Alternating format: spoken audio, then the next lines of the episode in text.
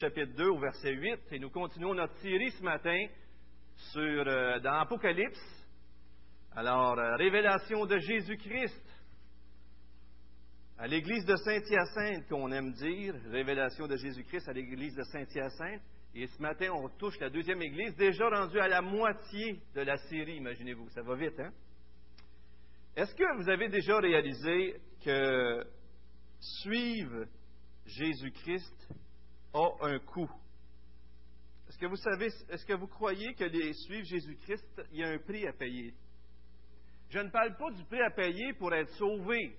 Il faut que ça soit très clair ici ce matin que pour être sauvé, c'est par la grâce, c'est un cadeau de Dieu, c'est, par la foi en Jésus-Christ seulement qui est mort sur la croix pour nous. Amen? Mais tous ceux qui suivent Jésus-Christ réalisent à un moment donné qu'il y a un prix à payer à le suivre. Pas vrai? Jésus même, à plus qu'une reprise, dit calculez le coût. Hein? Là, il parle de cette tour qui a été bâtie. Avant de construire une tour, bien, on s'assied, on calcule pour être sûr qu'on va être capable de la terminer, parce que si on ne termine pas, on va avoir de l'air fou. Pas vrai? Et aller à la guerre aussi, cet exemple que Jésus donne. Eh bien, ce matin, on arrive à une église qui nous rappelle que suivre Jésus-Christ, il y a un coût. Et c'est un message bien différent de celui de la semaine passée, parce qu'on va parler ce matin de persécution. Alors, euh, c'est un sujet un peu difficile à parler, mais en même temps, c'est nécessaire, je crois. C'est une réalité qui est là, euh, que l'Église fait face. Et des fois, on peut passer à côté, on n'en parle pas trop, parce qu'on est dans un pays où règne la paix, où on peut vivre notre foi en toute simplicité. Mais est-ce que c'est partout comme ça? C'est pas partout comme ça. Oh non, oh non, non. Et dès dans le Nouveau Testament, si on veut faire un survol rapide historique des persécutions de l'Église, dès le Nouveau Testament, dans les actes, on voit des persécutions. Est-ce qu'il y en a qui se souviennent du premier martyr qu'on aime appeler?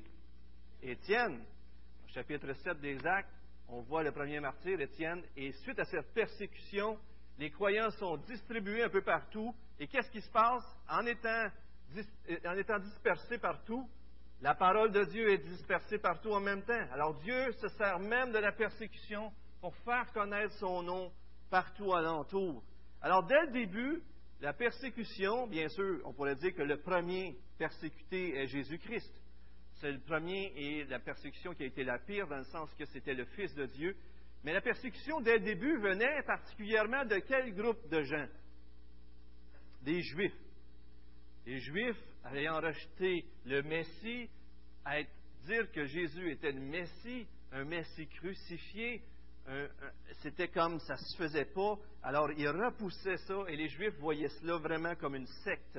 Et, leur, zèle, dans leur zèle, comme l'apôtre Paul avant de se convertir, ils persécutaient parce qu'ils croyaient rendre un culte à Dieu en faisant ça. Ils croyaient faire les bonnes choses.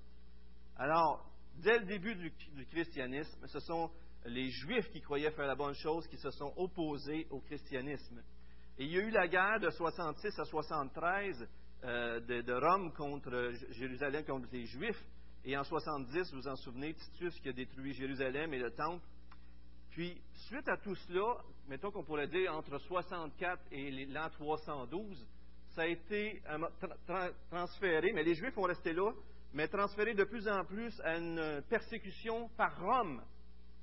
Et jusqu'en 312, où Constantin est arrivé et a tourné ça après une vision, il a, tourné, euh, il n'était pas capable de détruire le christianisme, et le christianisme est devenu la religion d'État. Et puis là, on, regardera ça un peu plus tard, mais ça, ça, a quand même continué encore par après. Mais c'était, c'est important de comprendre pourquoi Rome persécutait les chrétiens aussi. Un, les Juifs avaient besoin de l'autorité pour faire mourir quelqu'un. Et euh, ils ne pouvaient pas faire mourir, ils étaient sous euh, le, régime de Rome. Alors, pour faire mourir, il fallait qu'ils arrivent puis qu'ils disent à Rome, ben, ce sont des obstacles pour vous aussi, ce n'est pas juste pour nous. Alors, Rome, il ne pouvait pas tolérer la non-conformité des chrétiens, et parce que les chrétiens étaient des gens qui étaient voués complètement à un seul Dieu, à Jésus-Christ. Et pour Rome, c'était tout un problème. Voyez-vous, euh, ils ont été institués le, culte de l'empereur. Mais l'idée du culte de l'empereur, c'était bien sûr pour s'assurer de la soumission des peuples conquis, mais pensez-y en même temps, ça, l'unissait tous les peuples sous une même bannière, dans un certain sens. Donc, les chrétiens, en refusant d'adorer l'empereur ou d'autres dieux, se mettaient automatiquement à être des ennemis de l'État. Et pour eux, c'était comme susciter euh, une rébellion, un genre de rébellion. Et regardez les autres charges qu'ils étaient, euh, on leur donnait. Les chrétiens étaient chargés de la charge d'être athées. C'est intéressant, hein? Parce que pour eux, ils n'adoraient pas les autres dieux, puis ils ne voulaient pas adorer. Euh, c'était des athées. Et pourtant, hein? La charge de haine contre la race humaine. Ça, là, je l'ai trouvé intéressant. On a dit, pourquoi il a la haine contre la race humaine? Mais voyez-vous, en n'adorant pas les dieux, on ne recevait pas leur bénédiction. Et puis donc, si on n'adorait on pas les dieux, c'est comme si on cherchait à être maudit. Il y avait, cannibalisme alors, la Sainte Seine, ils comprenaient mal la Sainte Seine, fait qu'ils croyaient qu'on mangeait des, êtres humains. Et puis là, il y avait aussi d'autres choses, mais tout ça parce qu'ils comprenaient mal la Sainte Seine ou la table du Seigneur ou les agapés. Alors, il y avait comme cette réalité que le christianisme, c'était quelque chose qu'on devait éradiquer, détruire. Mais jamais Dieu n'a permis que ça soit détruit parce que c'était la volonté de Dieu que cela a existé, c'était le plan de Dieu. Et même les persécutions ont servi habituellement à l'avancement du royaume de Dieu. Dans la tradition qui nous est donnée aujourd'hui, tous les apôtres, sauf un, sont morts persécutés, sont morts martyrs. Pierre, vous en souvenez? Il y en a qui s'en souviennent? Pierre, comment est-ce qu'il est mort? Probablement le plus connu. Crucifié, la tête par en bas. Pourquoi la tête par en bas? Il ne se jugeait pas digne d'être crucifié comme son sauveur. Alors il a dit à ceux qui l'ont crucifié, je ne veux pas être crucifié comme ça. André, crucifié lui ici sur une croix à Patras en Grèce. Jacques, fils de Zébédée, alors il, a été euh, décapité à Jérusalem. On l'a dans Acte 12, 1 à 3. Il semble que l'officier romain qui le suivait, il l'a entendu parler, puis à un moment donné, euh, selon ce que j'ai lu, il se serait, euh, il aurait dit, moi aussi, je crois en Jésus-Christ. Il, se met, il s'agenouille à côté de Jacques, puis il, se serait fait décapiter lui aussi, en s'en allant. Tellement il a vu que Jacques était zélé pour son Dieu. Incroyable, hein? Philippe a été crucifié, Barthélemy, également appelé Nathanaël, euh, écorché à mort par le foie. Où, il y a des fois, c'est pas tout là, mais où il a été crucifié. Thomas a été euh, transpercé par une lance en Inde. Matthieu de Piaget a souffert le martyr en Éthiopie, blessure d'épée. Euh, Matthias lapidé à Jérusalem, puis décapité. Marc est mort en, Alexandrie, en Égypte, traîné par des chevaux dans la ville. Je sais que c'est dur d'entendre ces choses-là, mais c'est des réalités. Euh, Luc a été pendu en Grèce. Jacques, le frère du Seigneur, semble avoir été jeté du bas du temple et après on l'a achevé en le battant à mort. Euh, Jude, le frère de Jésus, a été tué par des flèches. On, voyait que c'est plus que juste les apôtres. Et euh, il y a d'autres aussi. Mais vous vous souvenez finalement de Paul, qui semble avoir été décapité par Néron à Rome après avoir été torturé. Et si vous voulez lire une liste des souffrances de Paul, vous pouvez aller dans 2 Corinthiens au chapitre 11, verset 23. Et là, il dit, j'ai été lapidé, j'ai été, j'ai été, j'ai été. Suivre Jésus-Christ a un prix. Au Québec, on ne réalise pas. Mais c'était vraiment une réalité.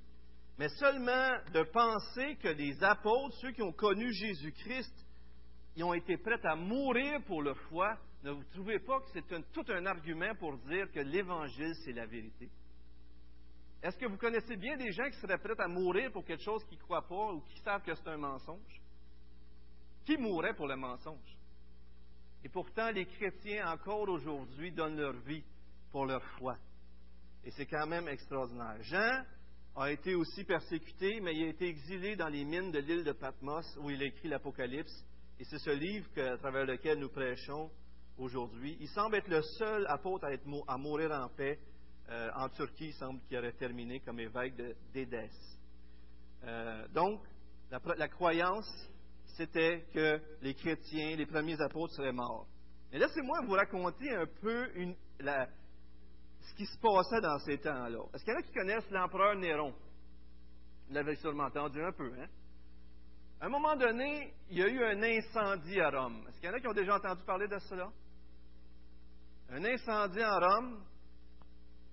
Et puis, dans cet incendie-là, ça a été très, très grave, le pire incendie qu'il euh, a, pu, a eu. Puis, ça l'a beaucoup ravagé parce que le vent a chassé le feu.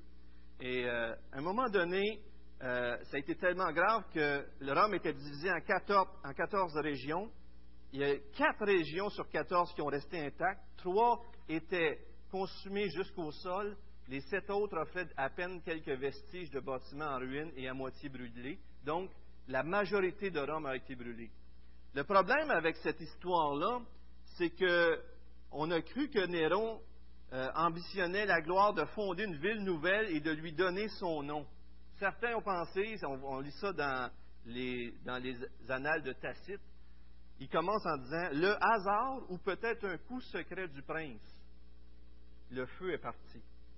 Alors là, le feu part, et là, ça commence à se dire, c'est peut-être Néron lui-même, l'empereur de Rome, qui a fait mettre le feu. Et même lorsque le feu fait tous ses ravages, après six jours, ils réussissent à l'éteindre, le feu repart proche d'un ami, d'un subordonné de Néron qui l'aimait bien gros. Il repart un peu, mais il fait moins de dégâts. Mais il arrive, en tout cas, c'est comme des drôles d'histoires. Mais là, Néron, il rouvre ses jardins, il accueille les gens, il fait venir des meubles, il baisse le prix du blé, tout ça pour euh, calmer toute la chose. Mais on lit, mais toute cette popularité manquait son effet, car c'était un bruit général qu'au moment où la ville était en flammes, il était monté sur son théâtre domestique et avait déclamé la ruine de Troie, cherchant dans les calamités des vieux, euh, des vieux âges des allusions au désastre présent. Alors, c'était comme ça ne marchait pas bien son affaire. Alors, savez-vous ce que Néron a fait quand il a vu que les choses ne fonctionnaient pas à son goût? Bien sûr, ils se sont tournés vers les dieux pour apaiser les dieux, puis toutes ces choses-là. Mais on peut lire dans les annales de Tacite, mais aucun moyen humain, ni largesse impériale, ni cérémonie expiatoire ne faisait taire le, cri public qui accusait Néron d'avoir ordonné l'incendie. Pour apaiser ces rumeurs, il offrit d'autres coupables et fit souffrir les tortures les plus raffinées à une classe d'hommes détestés pour leur abomination et que le vulgaire appelait chrétiens. Ce nom leur vient de Christ, qui, sous Tibère, fut livré au supplice par le procureur Pontius Pilatus. Alors, Néron, quand il s'est senti accusé, il a dit on va trouver des coupables. On va dire que c'est les chrétiens. Et puis là, on a fait souffrir les chrétiens.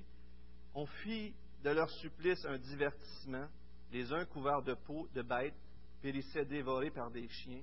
D'autres mouraient sur les, croix, ou bien qu'il était enduit de matière inflammable et quand le jour cessait de luire, on les brûlait en place de flambeaux. En, place de flambeaux. Néron prêtait ses jardins pour ce spectacle. Bien sûr, à un moment donné, les cœurs ont, été, ont éprouvé de la sympathie, s'ouvraient à la compassion en pensant que ce n'était pas au bien public qu'on faisait tout ça, mais à la, à la cruauté d'un seul qu'il était immolé. Aujourd'hui, au Québec, on vit tellement dans une grande liberté que de penser à une persécution telle que ça, on pourrait dire, ben voyons donc, ça se peut pas. Mais est-ce qu'on est vraiment à l'abri de tout cela? Continuons tout simplement un petit peu plus avec euh, euh, cette idée que ça, venait des Juifs, mais à un moment donné, au premier siècle, ça commence à s'organiser, la réglementation.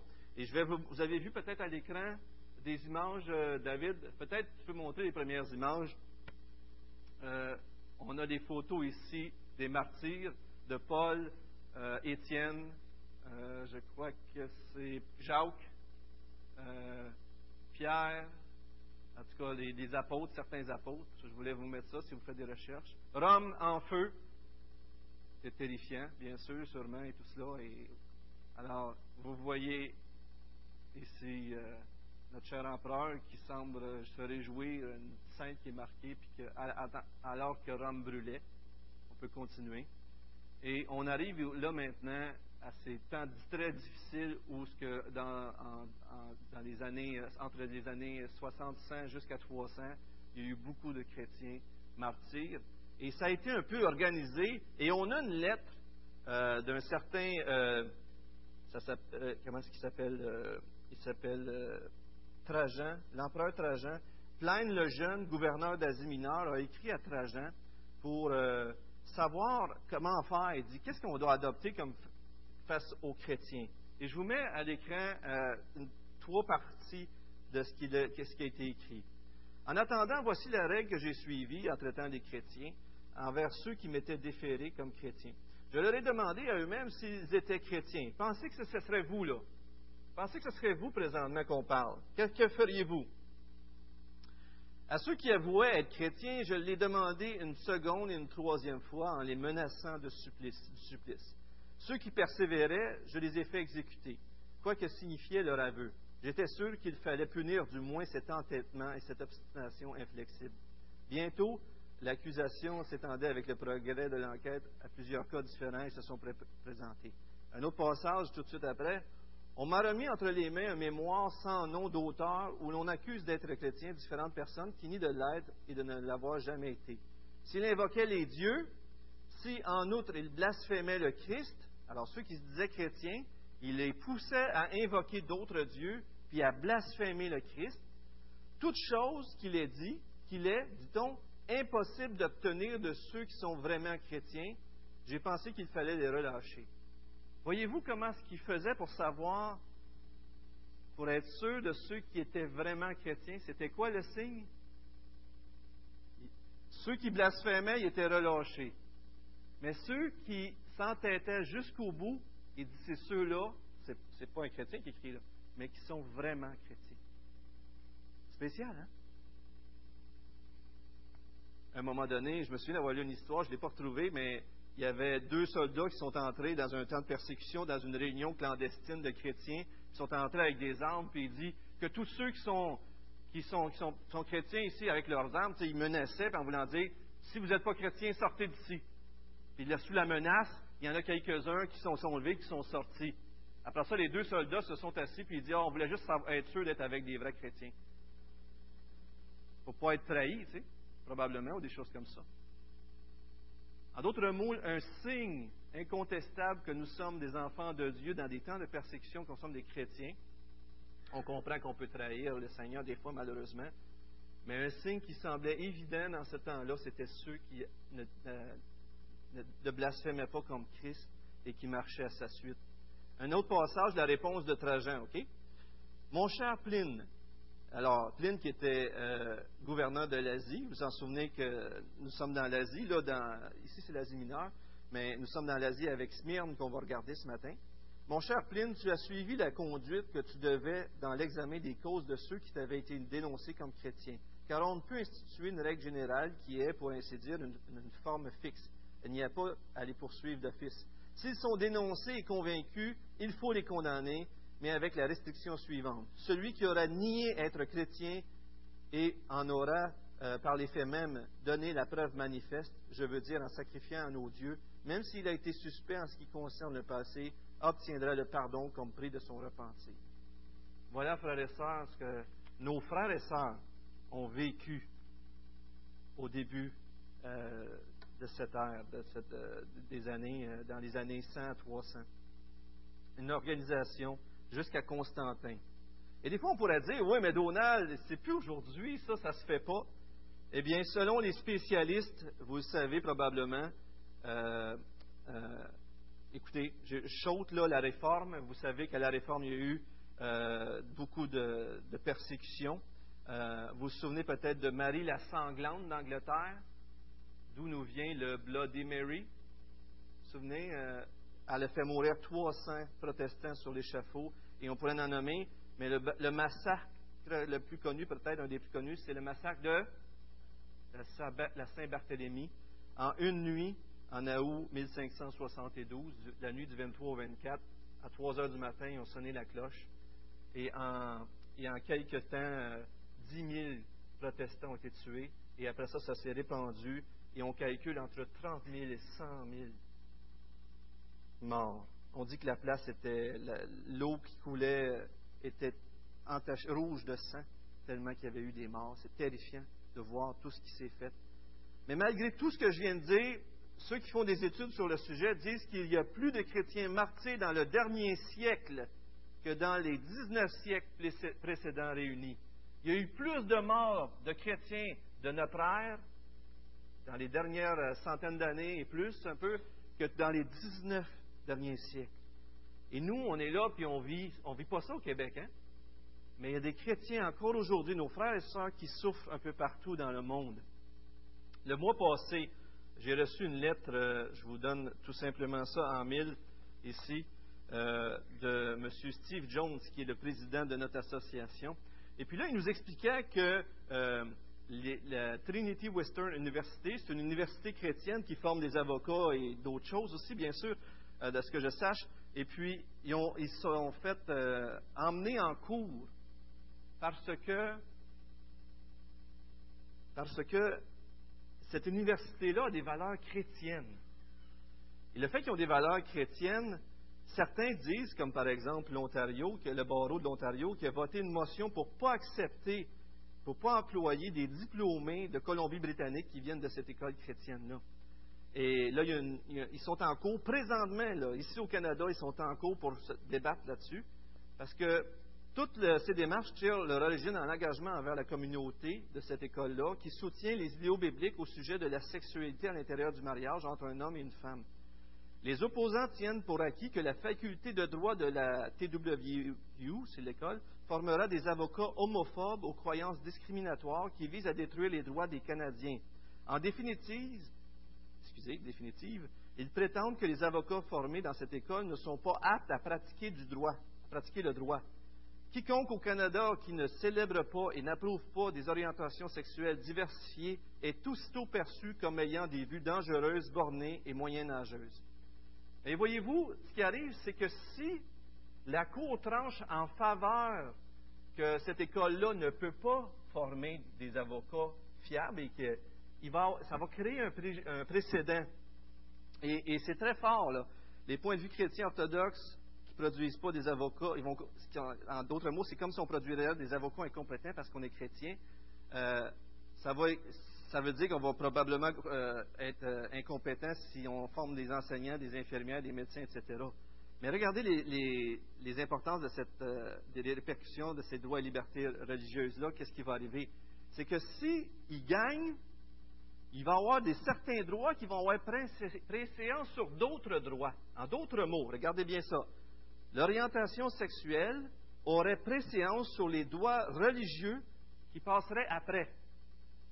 Et si vous comprenez ce que je suis en train de dire, vous allez comprendre que si le Canada arrive à un moment donné à voter que ses droits sexuels sont plus d'importance que les droits euh, euh, à leur orientation euh, religieuse, alors ça va créer un effet de dire que on ne pourra plus dire ce qu'on veut les mariages vont être cédulés d'une autre façon. En d'autres mots, la religion va devenir seconde place et l'État va prendre une autorité sur l'Église, en quelque sorte. Voyez-vous ça? Et là, on le vit présentement. Et je vous invite vraiment à prier pour euh, cette situation-là au Canada. Mais ce que je veux dire, c'est qu'on n'est pas loin, peut-être à une génération, de revenir à ce que les chrétiens, même ici au Québec, au Canada, pourraient être repoussés et rejetés. Et ça, c'est quand même quelque chose d'important, très grave. Revenons dans Apocalypse 2 après cette introduction assez longue, je l'admets, mais sur l'histoire de l'Église, qui est quand même assez intéressante. Si vous voulez en lire des choses là-dessus, dites-moi les, on va me faire plaisir de regarder ça avec vous. Lisons les quatre versets d'aujourd'hui d'Apocalypse chapitre 2 au verset 8. Écrit à l'ange de l'Église de Smyrne Voici ce que dit le premier et le dernier, celui qui était mort et qui est revenu à la vie. Je connais ta tribulation et ta pauvreté, et pourtant tu es riche, et les calomnies de ceux qui se disent juifs et ne le sont pas, mais qui sont une synagogue de Satan. Ne crains pas ce que tu vas souffrir. Voici que le diable va jeter quelques-uns d'entre vous en prison, afin que vous, soyez afin que vous soyez éprouvés, et vous aurez une tribulation de dix jours. Sois fidèle jusqu'à la mort, et je te donnerai la couronne de vie. Que celui qui a des oreilles écoute ce que l'Esprit dit aux églises. Le vainqueur ne sera pas, ne sera point touché par la seconde mort. C'est la parole de Dieu, frère sœur. Ici, on voit une, des deux églises dans les sept églises qui n'a aucun reproche. Tout ce que Dieu lui dit, persévère. Si je vous demanderais ce matin, levez pas votre main là, est-ce que vous seriez prêt à mourir pour votre Seigneur? Si à un moment donné, il y a des gens qui rentrent ici avec des mitraillettes ou je sais pas quoi, il dit tous ceux qui ne sont pas chrétiens, sortez parce qu'on va tuer tout le monde, que feriez-vous? Oui. Exactement. Et c'est bien. Vous savez qu'il y a des gens, à un moment donné, il y a quelqu'un qui dit Moi, je suis chrétien, puis il s'est proposé pour être martyr, mais il s'est retiré après. On ne devrait pas chercher à être martyr. Mais si ça l'arrive, ça l'arrive. Vous comprenez ce que je veux dire? Et je suis d'accord, M. Randina. Il ne faut pas courir après ça. Mais il y a une réalité que ça pourrait arriver. Mais qu'est-ce qui fait en sorte qu'un chrétien va jusqu'à donner sa vie? Un Corinthien 15, un autre, je vais vous le mettre à l'écran, dit Et si Christ n'est pas ressuscité, votre foi est vaine, vous êtes encore dans vos péchés, et ceux qui sont morts en Christ sont perdus. Si c'est dans cette vie seulement que nous espérons en Christ, nous sommes les plus malheureux de tous les hommes. 1 Corinthiens 15, 32 ajoute Si les morts ne ressuscitent pas, mangeons et buvons, car demain nous mourrons. Comment est-ce qu'on peut comprendre les gens qui ne sont pas croyants, qui se livrent à, à manger et à boire s'ils n'ont pas d'espérance de la vie après? Voyez-vous, le texte nous le montre. Mais qu'est-ce que Jésus dit à cette église-là? Il dit, je suis mort et je suis revenu à la vie. Il dit à l'église qui font face à la mort, je vais vous donner la vie. La puissance qui devrait, qui devrait la, vérité qui devrait nous remplir en tant que chrétiens et nous faire marcher de l'avant et nous, nous permettre de souffrir ici-bas et même jusqu'à être martyrs. La vérité que Jésus nous dit ici dans ce texte-là, c'est vous avez la vie éternelle. Vous avez quelque chose de plus grandiose encore qui s'en vient. Sois fidèle. Et regardez le chapitre 15, verset 20-22. Mais maintenant, Christ est ressuscité d'entre les morts. Il est les prémices de ceux qui sont décédés. Car puisque la mort est, venue par un seul homme, c'est aussi par un homme qu'est venue la résurrection des morts. Et comme tous meurent en Adam, et même de même aussi tous, bien sûr tous les croyants, revivront en Christ. On voit aussi ailleurs que non seulement Dieu se sert de cela pour euh, le, témoignage, pour faire grandir euh, les croyants, bien sûr, on nous amène à mettre notre foi jusqu'à l'extrême, mais un des moyens que Dieu s'est servi énormément dans toute l'histoire pour faire grandir la semence de sa parole, c'est à travers les persécutions, à un tel point que Tertullien, un auteur des premiers temps de l'Église, a dit, euh, qui a vécu dans le même temps qu'une martyre qui s'appelait Perpetua en, en 202, pouvait dire le sang des martyrs est la semence de l'Église. Vous avez déjà entendu ça? Et, c'est, très difficile de penser comme ça, mais en même temps, il y a comme un aspect où ce que être témoin, le mot témoin d'ailleurs dans le Nouveau Testament vient du mot martis, d'où on tire la définition directement en anglais et bien sûr en français de martyr. Et euh, dans l'époque du Nouveau Testament, on est venu à voir clairement que ce mot signifie donner sa vie pour la foi en Christ. Témoin signifie donner sa vie parce qu'on a la foi en Christ. C'est ça que ça veut dire témoin. Sommes-nous des témoins? Et Apocalypse 2.13, juste quelques versets plus loin, on voit cette expression-là. Donc, on arrive dans Smyrne. Le texte est extraordinaire. Il nous parle d'une église qui fait face à la persécution. Et s'il y avait une, ville qui pouvait faire face à la persécution plus rapidement que l'un autre, c'est la ville de Smyrne. Pourquoi? Parce que la loyauté de cette ville-là à Rome était connue. On l'appelait euh, la ville euh, Smyrne la fidèle. Elle était tellement fidèle à Rome que c'est elle qui a reçu le droit en l'an 26 de construire un temple à Tibère, à Livia et au Sénat. Et lorsque le culte impérial est devenu euh, obligatoire, Smyrne s'est distingué en l'appliquant le plus rapidement possible à tout son peuple.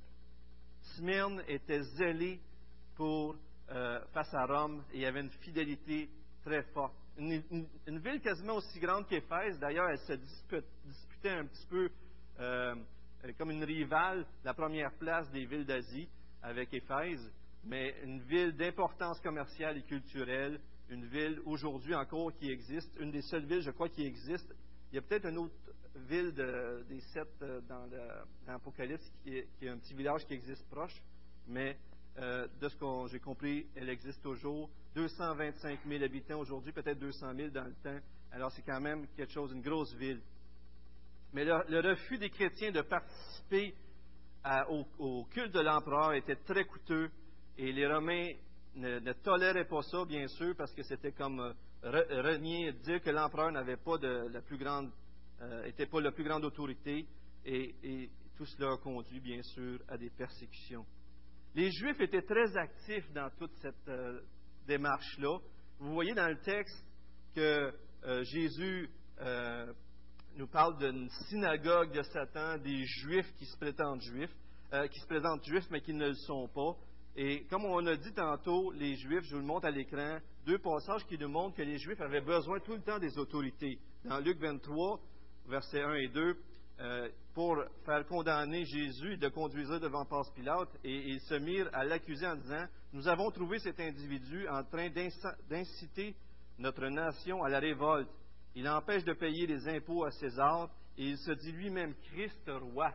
Alors en disant cela, l'empereur pouvait se sentir menacé. Il y a un autre roi et il ne pouvait pas y avoir deux rois dans Rome. Il pouvait juste avoir l'empereur, sinon l'autre était une menace.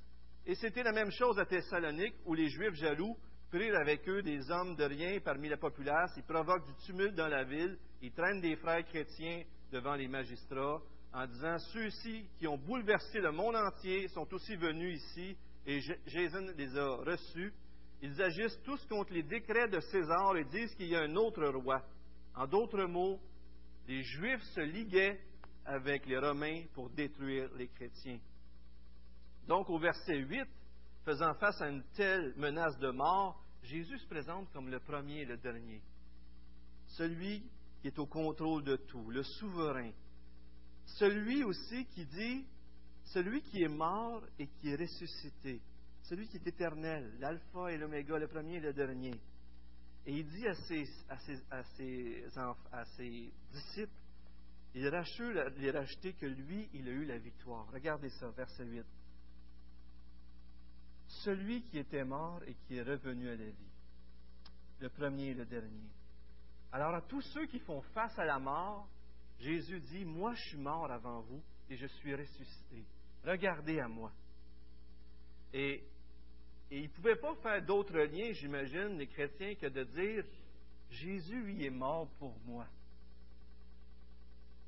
Il est ressuscité. Alors, face à la mort, quelle plus grande motivation que par amour de notre Seigneur de donner notre vie pour lui. Et, euh, le mot Smyrne euh, signifie mire. Vous savez, c'est quoi la mire? Dans quoi qu'on employait la mire dans ces temps-là en Égypte? Pour embaumer les morts. Hein? Même en Égypte, on embaumait les morts en vue de la vie future. Donc, même le mot smyrne signifie mire et parle de cette idée de la mort et de la vie future. Et c'est très intéressant de voir cette idée-là à travers même le mot de la ville, le nom de la ville. Au verset 9, la pauvreté des chrétiens de Smyrne pouvait être dû à quoi, vous pensez? Pourquoi des chrétiens à Smyrne pouvaient être pauvres? Avez-vous des raisons qui vous viennent à l'esprit? Qu'est-ce qui pourrait faire que dans cette ville-là, ils pouvaient être pauvres? Oui, Louis-Antoine? Ils ne pouvaient pas travailler. Les Juifs avaient comme une entente avec Rome, fait qu'ils pouvaient avoir leur religion tranquille, mais les chrétiens, c'était une, secte, une religion qui n'avait pas de place, fait qu'ils perdaient leur droit de travail. Vous avez le droit de travailler aujourd'hui, puis vous êtes chrétien. Extraordinaire, hein? D'autres choses, pourquoi il était pauvre? Pourquoi il pourrait être pauvre? Qu'est-ce qui vous vient à l'esprit? Il partageait, excellent, il était généreux. Savez-vous quoi aussi? Souvent, c'est les pauvres qui acceptaient le Seigneur, hein? On le voit dans Corinthiens. Mais une des raisons, savez-vous, ça peut être quoi? Parce qu'ils étaient persécutés. N'ayant pas de droit, les autres pouvaient les prendre et leur arracher tout ce qu'ils avaient. Vous souvenez-vous dans Hébreu, 10, verset 34, on peut lire ça. Vous avez eu de la compassion pour les prisonniers, ce qu'on vient de dire, et vous avez accepté avec joie qu'on vous arrache vos biens, sachant que vous aviez des possessions meilleures et permanentes. Ils ont accepté avec joie, il n'y avait plus de droit, on leur a arraché tout ce qu'ils avaient. Imaginez-vous qu'au Québec, on déclare que les chrétiens, c'est quelque chose qui ne fonctionne pas, ils n'ont plus aucun droit. On arrive chez vous et on vous arrache votre auto. On vous met dehors de votre maison. J'ai vu quelqu'un qui a fait signe que oui, il est prêt. C'est bon, ça. Mais ça, doit faire mal, pareil, hein, de tout perdre. Ça doit être dur. Se retrouver dans la rue, sans rien, pas de droit, pour chasser, qu'on peut mourir n'importe quand. Et des fois, on prend ça un petit peu à la légère. Mais en réalité, ce que Jésus leur dit, il dit, vous paraissez pauvres, mais en réalité, c'est vous qui êtes riches. Il y a une, histoire où, dans le temps euh, des, martyrs, une jeune fille s'en allait à une réunion, et puis, alors que s'en allait à une réunion secrète, il y a des soldats qui l'arrêtent. la jeune fille a été bien inspirée. Elle dit, euh, les, soldats lui disent, ben, où c'est que tu t'en vas comme ça? Euh, puis la jeune fille répondit, j'avais un frère très riche, il vient de mourir et je vais assister à la lecture de son testament. C'est bon, hein? On la laissa donc aller, en lui souhaitant même qu'elle ait une belle part de l'héritage de son frère. Tu sais. la jeune fille, elle s'en va à la réunion. Elle revient après la réunion, les deux soldats l'arrêtent encore. Fait que là, il demande bien sûr comment ça a été. Euh, elle était toute radieuse.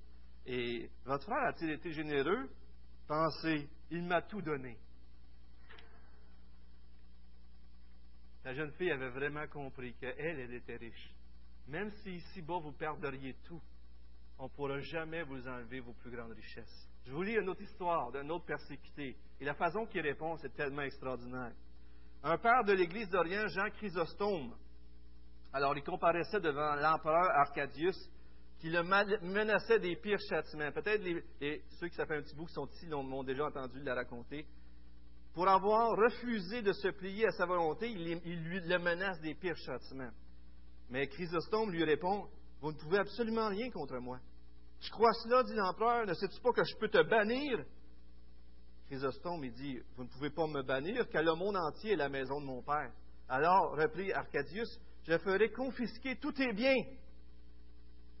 De répondre Vous ne le pouvez davantage, car toutes mes richesses sont dans les cieux. Et si je te fais enfermer dans une prison où tu ne verras plus personne, tu seras dans une solitude absolue. Vous ne le pouvez pas, car le Seigneur Jésus peut m'envoyer un ange pour me tenir à compagnie, et je suis certain que lui-même viendra en personne pour m'encourager. Arcadius, ne sachant plus que dire, employa la suprême menace. Je te ferai périr. Comment le pourriez-vous, puisque ma vie est cachée avec Christ en Dieu? Vous ne pouvez rien contre moi. Finalement, l'empereur comprit qu'il ne pouvait rien euh, contre, cette fermeté et dut renvoyer le serviteur de Dieu sans avoir pu le faire plier. Ça n'a pas toujours fini comme ça. Mais Chrysostome avait vraiment une vision extraordinaire de sa richesse en Christ. Est-ce que vous croyez que vous êtes les plus riches du monde, même si on vous arrachait tout? Même si vous perdez la santé, même si vous perdez votre maison, votre auto, votre cellulaire, votre tablette. Même si vous perdez ça, croyez-vous que vous êtes riche en Jésus-Christ? Même si vous perdez votre famille, vous croyez-vous riche? C'est vous qui détenez les véritables richesses, celles qui donnent dès ici-bas le courage, l'assurance et la victoire sur tous les ennemis. Imaginez-vous la richesse, comment est-ce qu'elle est grande si vous êtes prêt à tout perdre pour lui dit M. Je vous raconte l'histoire du martyr Polycarpe. Pourquoi c'est si important ce martyr-là? C'est parce qu'il était l'évêque de Smyrne. Alors c'est arrivé euh, en 156 après Jésus-Christ. Donc un peu plus tard que la lettre qu'on lit, on a le récit d'un martyr qui était là. Polycarpe qui était un évêque. Alors Polycarpe, bien sûr, euh, à un moment donné, il a dû se cacher dans une maison. Et puis là, on le pourchassait comme un comme un, cruel, un, méchant, tu sais, avec des soldats puis tout cela. Et puis, à un moment donné, il a dû changer, de maison encore, mais n'ayant pas, les soldats n'ayant pas trouvé Polycarpe, ils trouvent euh, des esclaves, puis ils ont torturé un esclave, et puis un esclave qui a fini par, par dire où ce qui était Polycarpe. Alors Polycarpe, euh, il arrive à le rejoindre en pleine nuit, il arrive avec armé et tout cela, il rentre dans la maison, il aurait peut-être pu se sauver, mais il ne se sauve pas. Alors, il, il rentre là, à cause que le jeune euh, esclave l'avait trahi. armé jusqu'aux dents, tard dans la soirée. Mais savez-vous ce que Polycarpe fait? Regardez comment c'est écrit. Son âge et sa sérénité les frappèrent et il ne comprenait pas qu'on ait mis tant de police sur le pied de guerre pour arrêter un, si noble vieillard. Mais lui, malgré l'heure tardive, les invita aussitôt à manger et à boire à satiété. Alors, ils viennent pour l'arrêter, il leur dit Assoyez-vous, je vais vous servir à manger, on va vous servir à manger. Feriez-vous ça, vous autres? C'est quand même spécial, hein? Il leur sert à manger, puis il dit La seule chose que je vous demande, c'est donnez-moi une heure dans la prière. ils y ont donné. Il s'est mis à prier. Je pense qu'il a prié plus longtemps qu'une heure. Alors, le jour, de, sa, mort, c'était un jour de sabbat. Et les Juifs étaient très en, très en colère, ils voulaient le faire mourir. Ils ont essayé de le faire fléchir, de lui dire quel mal y a-t-il à, dire Seigneur César, à sacrifier et à observer nos religions pour sauver sa vie? C'est quoi qu'il y a de mal là-dedans? Pensez-y une seconde, cette question-là. -là, S'il arriverait de la persécution aujourd'hui, c'est quoi qu'il y a de mal là, juste à dire qu'un autre Dieu est vivant, à mentir un petit peu? Mais pour eux autres, ce n'était pas une question. On ne pouvait pas dire que quelqu'un d'autre était Dieu. On ne pouvait pas servir un autre Dieu. Le proconsul, lui-même il a essayé, il dit Arrête, là, pourquoi tu pourquoi tu jures pas, puis euh, tu, ne maudis pas le Christ, puis tu vas avoir la vie sauve, tu sais, puis tout ça. regardez bien ce que répondit Polycarpe. Si tu t'imagines que je vais jurer par la fortune de César, comme tu dis, en feignant d'ignorer que je suis et, euh, euh, qui je suis, écoute-le donc une bonne fois. Je suis chrétien. Voilà 86 ans que je, le sers et il ne m'a fait aucun mal. Comment pourrais-je insulter mon roi et mon sauveur? Si le christianisme t'intéresse, donne-moi un jour pour, m'entendre. Tu veux-tu en entendre parler? Je vais t'en parler du christianisme. Puis là, le magistrat, il est en train de s'irriter. Il dit, je pourrais t'envoyer au fauve euh, bûcher si tu ne crains pas les fauves. Euh, je vais t'envoyer au bûcher, donc brûler vivant. Et, c'est exactement ce qui, qui, était pour arriver. Tu me menaces d'un feu qui brûle une heure, puis s'éteint rapidement. Tu ignores donc le feu du jugement à venir et du châtiment éternel gardé pour les impies. Mais pourquoi tardes-tu? Va, donne tes ordres. Et lorsqu'ils ont déclaré que c'était Polycarpe qui se disait toujours chrétien, la foule, bien sûr, a rugi. Les Juifs, dans un jour de sabbat, se sont acquittés d'aller chercher tout du matériel pour le faire brûler avec un zèle. Pour dire, comment, comment ça devient dans ces temps-là rapidement, on disposait autour de lui les matériaux rassemblés pour le feu.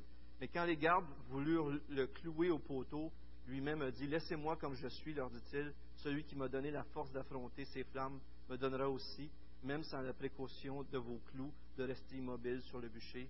Alors ils l'ont attaché. Il a fait une prière et, bien sûr, ils l'ont mis au feu. C'est écrit dans l'histoire que je lis, c'était le récit du martyr euh, de l'évêque, euh, euh, c'est marqué, il fut le douzième d'entre nos frères de Philadelphie à souffrir à Smyrne. Alors, toutes les persécutions qui s'en venaient dans l'Apocalypse sont arrivées, bien sûr. Et Polycarpe a tenu bon jusqu'à la fin pour le Seigneur. C'est tellement extraordinaire de voir ces hommes et ces femmes-là qui tenaient bon jusqu'à la fin. Une synagogue de Satan, Bien sûr, pourquoi qu'on dit une synagogue de Satan? Bien, les vrais Juifs, nous dit Romains 2, 28, ce n'est pas les Juifs extérieurs, c'est les Juifs incirconcis intérieurs du cœur, les Juifs qui ont été transformés par le foi en Christ. Et même Jésus, en parlant des Juifs, leur dit à un moment donné qu'ils ont comme père Satan. Vous souvenez-vous de ce passage-là? On va le mettre à l'écran, David, si tu veux bien. Euh, Jean 8, 38 à 44, et je vous lis ça. Moi, je dis ce que j'ai vu de chez mon Père, et vous, vous faites ce que vous avez entendu de votre Père. Ils lui répondirent, Notre Père, c'est Abraham. Jésus leur dit, Si vous êtes enfant d'Abraham, faites les œuvres d'Abraham. Mais maintenant, vous cherchez à me faire mourir. C'est peut-être pas les œuvres d'Abraham, ça. Vous faites les œuvres de votre Père. Et lui dire, Nous ne sommes pas des enfants légitimes, nous avons un seul Père, Dieu. Jésus leur dit, Si Dieu était votre Père, vous m'aimeriez. Vous avez pour Père le diable et vous voulez accomplir les désirs de votre Père. Il a été meurtrier dès le commencement et il ne s'est pas tenu dans la vérité, car il est menteur et le père du mensonge. Voyez-vous, les Juifs, en rejetant, les Juifs en rejetant le Christ, je suis en train de la persécuter peut-être, là, moi. Désolé. Les Juifs, en persécutant leur Messie et en persécutant ses disciples, devenaient les fils de, l'ennemi de Christ, Satan. Donc, les Juifs, non seulement ils avaient persécuté Christ, ils persécutaient maintenant les enfants de Dieu. Et maintenant, ils s'associaient aux païens pour les faire mourir. C'était donc rendu une synagogue de Satan. Au verset 10, 10 excusez, Jésus leur dit, il va y avoir un temps, mais je vais mettre une finale à ce temps-là et je vais vous délivrer. Mais vous, je vais vous donner, restez, continuez à persévérer jusqu'à la mort et je vais vous donner la couronne de vie. Allusion à la couronne de laurier qui, était la récompense des vainqueurs des Jeux athlétiques de ce temps-là. Christ, en d'autres mots, leur promet la vie éternelle. Si vous regardez le verset 11, il dit, il parle de la seconde mort, et cette seconde mort-là, ils n'y goûteront pas. Et on voit clairement que cette métaphore de la couronne de vie nous parle de cette vie éternelle. Nous allons recevoir cette vie éternelle. La vie éternelle, ce n'est pas juste quelque chose en longueur, c'est quelque chose en qualité, c'est quelque chose en profondeur vous ne souffrirez pas l'ultime mal. Vous ne serez pas séparés de Dieu. Vous allez avoir le Dieu de vie, le Dieu de vie qui va être avec vous jusqu'au bout. Il ne vous abandonnera pas. Vous savez, frères et sœurs, on devrait développer un mal du pays ici-bas. On devrait avoir hâte d'être rendu au ciel. Est-ce qu'il y en a qui ont hâte d'être rendu au ciel ici? Est-ce qu'il y en a qui ont hâte d'être rendu au ciel? Oui, on a hâte d'être rendu au ciel parce que c'est la meilleure place à être. Paul il dit, j'ai le désir de m'en aller, mais ce qui est de beaucoup le meilleur, mais je vais rester à cause de vous. Parce que vous en c'est nécessaire dans Philippiens 23, 24. Et, et, on devrait avoir cette soif d'aller au ciel. Ça devrait être tellement fort pour nous que ça nous aide à passer à travers les choses les plus difficiles. Vous savez, la mort devient beaucoup moins effrayante lorsqu'on y fait face dans la perspective de l'éternité. La mort demeure un ennemi, un outrage, un signe de jugement, un rappel du péché, mais d'un autre point de vue, c'est le passage qui nous donne accès à la vie éternelle dans sa plénitude avec Jésus-Christ, nous dit Donald Carson. La seconde mort, et c'est la mort spirituelle. Dans Apocalypse, au chapitre 20, verset 6, on voit qu'il y a deux morts. Alors, s'il y a, deux morts, c'est donc qu'il y a une mort physique, une mort physique, puis une mort autre que la mort physique.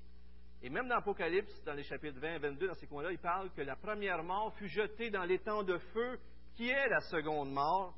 D'ailleurs, on vous le met à l'écran, Apocalypse 20, 14 à 15.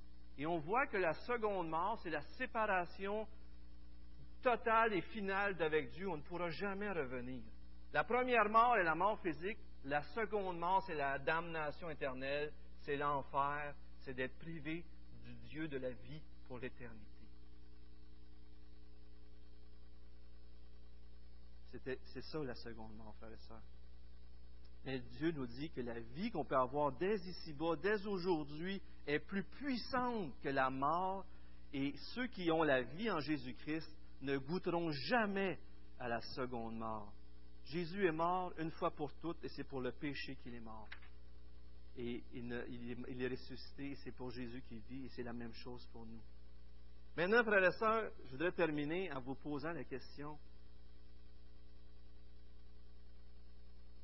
Est-ce que vous seriez capable de sacrifier votre vie pour, votre foi?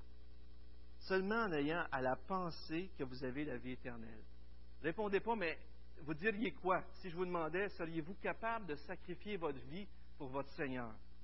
La Bible nous montre qu'on devra l'être capable. Mais vous, le seriez-vous? Je vous pose la question ce matin. Seriez-vous prête à sacrifier votre vie par amour pour votre Dieu parce que vous dites, moi, je suis Jésus-Christ? Vous souvenez-vous des apôtres avant la crucifixion de Jésus? Je veux juste nous mettre en garde ce matin. Des fois, on peut être sûr de nous-mêmes et dire Moi, je donnerai ma vie pour Jésus-Christ. Et c'est un beau désir. Il faut qu'il n'y ait pas beau le désir. Mais souvenez-vous des apôtres avant la croix. Quand Jésus s'est fait arrêter, qu'est-ce que les apôtres ont fait? Ils se sont enfuis. Qu'est-ce que Pierre a fait? Il a renié. Vous savez, moi, j'ai pas beaucoup de misère à m'identifier à Pierre. Je crois que je suis un peu heureux. Saviez-vous ça? Vous avez un pasteur peureux. Mais c'est ça. Ça, c'est la réalité. Je suis désolé. Mais qu'est-ce qui a fait la différence entre les apôtres avant la croix et les apôtres dans les actes? Jacques s'est fait couper la tête. Pierre et Jean se sont tenus debout et ont été prêts à faire face, à être battus, puis à la mort. Qu'est-ce qui a fait la différence entre avant et après? C'est exactement ce qui va faire la différence dans vos vies. C'était quoi, frère et sœurs? Et voilà. La croix qui nous a permis d'être pardonnés, qui nous a permis de recevoir le Saint-Esprit. Si ce n'est pas le Saint-Esprit qui vous dirige dans des moments comme ça, qu'est-ce qu'on va faire? Mais si c'est le Saint-Esprit qui nous dirige, on va chanter, après avoir été battu, les louanges de notre grand Dieu. On doit dépendre du Saint-Esprit continuellement. On doit s'attendre à lui, pas compter sur nous-mêmes. La Bible nous dit dans 2 Timothée 1 que c'est un esprit de force, d'amour et de sagesse. Je vous montre encore un autre passage dans 1 Pierre 4, 12. Regardez comment c'est magnifique. Bien-aimés, ne soyez pas surpris de la fournaise qui sévit parmi vous pour vous éprouver, comme si vous arrivait quelque chose d'étrange. Au contraire, réjouissez-vous de participer aux souffrances de Christ, afin de vous réjouir aussi avec allégresse lors de la révélation de sa gloire. Si vous êtes outragés pour le nom de Christ, vous êtes heureux, car l'Esprit de gloire, l'Esprit de Dieu repose sur vous. Que nul de vous ne souffre comme meurtrier, comme voleur, comme malfaiteur ou comme se mêlant des affaires d'autrui, mais si c'est comme chrétien qu'il euh, n'enrougisse pas, qu'il glorifie plutôt Dieu à cause de ce nom, ainsi que ceux qui souffrent selon la volonté de Dieu remettent leur âme au fidèle Créateur en faisant le bien. Si vous voulez en savoir encore plus dans Matthieu 10, versets 16 et suivants, lorsqu'il envoie ses disciples, Jésus dit, vous allez être mes témoins devant des rois. Vous allez être persécutés, puis ne vous demandez pas ce que vous allez devoir dire lorsque ça va arriver. Pourquoi? Parce que le Saint-Esprit va vous dire ce que vous devez dire. Lorsqu'on est persécuté, dans sa grâce, Dieu nous donne le Saint-Esprit pour faire face. Et on peut voir ça, comme Philippiens 1 dit, comme une grâce. Il vous a été fait non seulement la grâce de croire en Christ, mais de souffrir pour lui. Vous savez, il y a comme un aspect où ce que le Saint-Esprit nous remplit d'amour pour notre Dieu. Tantôt, il y a quelqu'un qui a dit qu'est-ce qui peut nous donner la force de, de passer à travers le martyr ou la persécution ou les choses difficiles on a vu que c'était une vision saine et constante de, voir la vie future qui s'en vient. On a vu que, je viens de vous dire qu'il faut le Saint-Esprit. Mais on voit clairement dans les Écritures que ces gens étaient en amour avec Dieu et que c'était pour eux un privilège de donner leur vie pour leur Sauveur. Et maintenant, une dernière tournure à mon sermon. Si par le Saint-Esprit vous êtes rempli, croyez-vous que vous seriez capable de donner votre vie à Dieu? Est-ce que vous croyez que le Saint-Esprit peut vous rendre capable de donner votre vie pour Dieu? Qui, qui croit ça? Vous croyez ça? Et si le Saint-Esprit vous en donne la force, seriez-vous vous prêt à le faire? Amen? La dernière tournure ce matin. Des fois, on est prêt à mourir pour Jésus-Christ. Est-ce qu'on est prêt à vivre pour lui? Est-ce qu'on est prêt à pardonner à notre conjoint s'il nous a offensés? Est-ce qu'on est prêt à pardonner à nos enfants ou à nos parents s'ils nous ont offensés? Est-ce qu'on est prêt à prendre du temps avec notre Dieu? Est-ce qu'on est prêt à obéir, à ne pas voler, à rembourser, à faire tout ce qu'on a à faire comme chrétien? Ah, moi, je serais prêt à mourir pour Jésus. Ouais, mais t'as-tu euh, pris du temps avec ton Dieu matin? Oh, ça fait quelques semaines, non, mais euh, Comprenez-vous ce que je veux dire? Mais vous savez ce qui est quoi la, solution là-dedans? C'est que, aussi vrai qu'on a besoin du Saint-Esprit pour mourir martyr, aussi vrai qu'on a besoin du Saint-Esprit pour vivre chaque petit pas d'obéissance pour Dieu. Pas vrai? On a besoin du Saint-Esprit tout le temps, frères et sœurs, ou sinon on va y désobéir, même dans les petites choses. Parce que celui qui est fidèle dans les petites choses va être fidèle. Et lorsqu'on va être fidèle dans les petites choses, lorsqu'on va à tous les jours, vous savez, j'ai un appareil à maison là, qui a fait défaut. Puis là, hier, j'ai dit, c'est fini. C'est mon fouet. Là, j'étais prête à partir, faire tous les magasins pour en acheter un. Et là, je me suis dit, faut que je prie. faut que je prie. Mais tu sais, on est toujours prêt à courir, faire tout ce qu'on a à faire. Mais dans les moindres choses, est-ce qu'on dépend de Dieu? Ça paraît banal ce que je viens de dire. Mais vous comprenez-vous ce que je veux dire? Dieu prend plaisir qu'on dépende de lui, même dans les petites choses. J'aimerais inviter, peut-être mettre la dernière acétate à l'écran. Je vous rappelle encore ce matin, comme on a dit dans Éphèse, que la seule façon de marcher pour le Seigneur, la seule façon de le glorifier tout au long de notre vie, ça va être de marcher dans l'ombre de la croix pour arriver jusqu'au ciel. La seule façon, sortez pas ici en vous sentant coupable. Demandons pardon au Seigneur et demandons-lui de nous remplir. Parce qu'à chaque fois qu'on demande pardon, c'est comme si on pèse sur le bouton reset. On est lavé plus blanc que la neige par le sang de l'agneau. Demandons pardon au Seigneur et soyons prêts à mourir martyr, mais à vivre aussi pour Jésus-Christ. J'aimerais inviter l'équipe de louange, s'il vous plaît. Seigneur, je te remercie pour euh, ce Smyrne. C'était un message bien différent de celui de la semaine passée mais qui nous rappelle ce matin comment c'est important d'être rempli de ton esprit, qui nous rappelle que Seigneur, on ne pourrait pas accomplir d'être martyr pour toi sans que toi-même sois avec nous pour nous y, aider. Seigneur, sans toi, on va, on va te renier, on va s'enfuir, mais avec toi, on peut faire des exploits. Seigneur, on veut te dire aussi ce matin qu'on réalise que les petits pas d'obéissance, on a aussi besoin de toi, Seigneur. On a besoin que tu nous remplisses de ton esprit parce que la vie chrétienne est impossible pour nous. Elle est possible seulement si tu nous remplis de ton esprit, si c'est Jésus-Christ qui la vit en nous pour ta gloire. Seigneur, aide-nous, rappelle-nous constamment que sans toi on ne peut rien faire et bénis ta parole dans nos vies et dans nos cœurs. Bénis ton Église de Saint-Hyacinthe, Seigneur, et qu'elle brille parce que par ta présence au milieu de nous, on prie au nom de Jésus-Christ. Amen.